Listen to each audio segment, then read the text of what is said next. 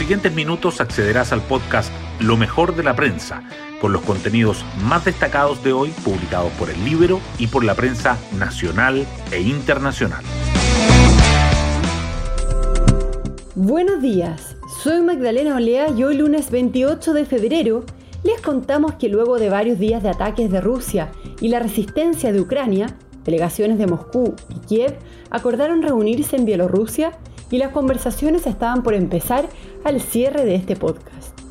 En Chile, en tanto, los veraneantes regresan y los diferentes sectores se preparan para retomar sus actividades, mientras la agenda informativa sigue centrada en la Convención Constitucional y el cada vez más próximo cambio de mando. A propósito de este último, el libro destaca al ideólogo del programa de Boric, que suena para liderar el Servicio Nacional de Migraciones. Las portadas del día. La guerra entre Rusia y Ucrania se mantiene como el tema predominante. El Mercurio titula que Kiev acepta reunirse con Moscú para negociar un posible alto al fuego. Muestra en su foto principal que Berlín se manifiesta por la paz y agrega que la exposición de los fondos de las AFP en Rusia supera los mil millones de dólares y el cobre esquiva el impacto del conflicto. La tercera informa que el ejército ruso entra a Kharkov, la segunda ciudad más grande de Ucrania. Y el diario financiero señala que los mercados se preparan para otra agitada semana. Se intensifican los enfrentamientos en Ucrania y las sanciones a Rusia. La Convención Constitucional igualmente sobresale. El Mercurio destaca la entrevista a Constanza Schoenhaut y que Chile Vamos responde a los dichos de Fernando Atria. La tercera resalta que marzo será un mes de definiciones en la Convención y su relación con el nuevo gobierno, y el Libero subraya cómo se reorganizan los grupos detrás de las iniciativas populares rechazadas por la Convención. Las informaciones económicas también están presentes. El Mercurio remarca que la incertidumbre aumenta el pesimismo en el comercio, en los restaurantes y los hoteles.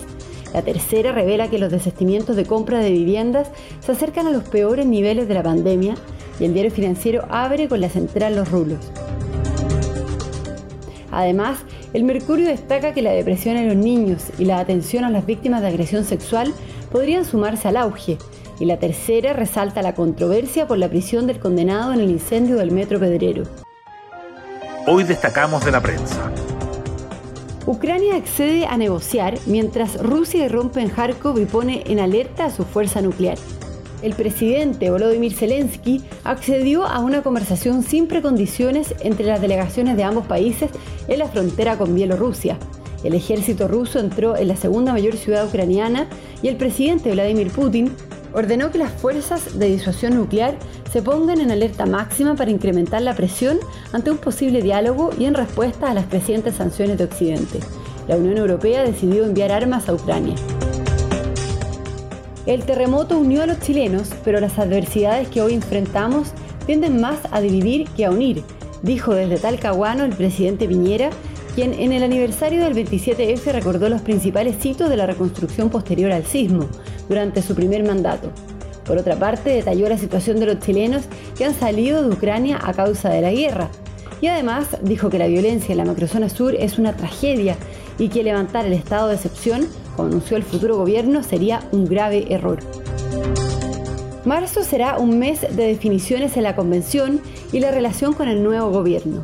Durante los próximos 31 días, el órgano constituyente trabajará contrarreloj para cumplir con varios objetivos que se autoimpusieron, pero en uno se concentrarán las fuerzas, en seguir con la discusión de los artículos que estarán en la propuesta de la nueva constitución. A esto se le agrega que el 11 de marzo asumirá el nuevo gobierno liderado por Gabriel Boric, quien suma presiones para que se involucre en el debate constitucional. Para quienes quieren mantener un Senado como el actual, claro que puede verse como un león sin dientes, dice la convencional del Frente Amplio Constanza Schoenhout, quien defiende el acuerdo sobre la bicameralidad y critica a los senadores del Partido Socialista. No me parece la forma en que han abordado el debate del sistema legislativo, sostiene. Además, en respuesta, el presidente Piñera dice que el principal rol del próximo gobierno será facilitar las condiciones para que se lleve a cabo el trabajo de la convención. Otras noticias. Los incendios forestales triplican la superficie destruida de la temporada anterior y CONAF ve intencionalidad en la Araucanía. El área quemada ha aumentado mucho más que la cantidad de siniestros. Aida Baldini, gerenta de incendios de CONAF, Acusa que en el sur hay grupos que prenden fuego e impiden su combate. Es usual que nos amenacen con armas en la Araucanía, dice. Y nos vamos con el postre del día. Colo Colo y Universidad Católica pierden. El cacique falló un penal, dejó crecer a Huachipato y terminó cayendo 1-0 en la previa del clásico ante Universidad de Chile. Mientras el equipo cruzado se dio su invicto con derrota ante Palestino 3-2 en la cisterna. Bueno, yo me despido, espero que tengan un muy buen comienzo de semana y nos volvemos a encontrar mañana martes en un nuevo podcast, Lo mejor de la prensa.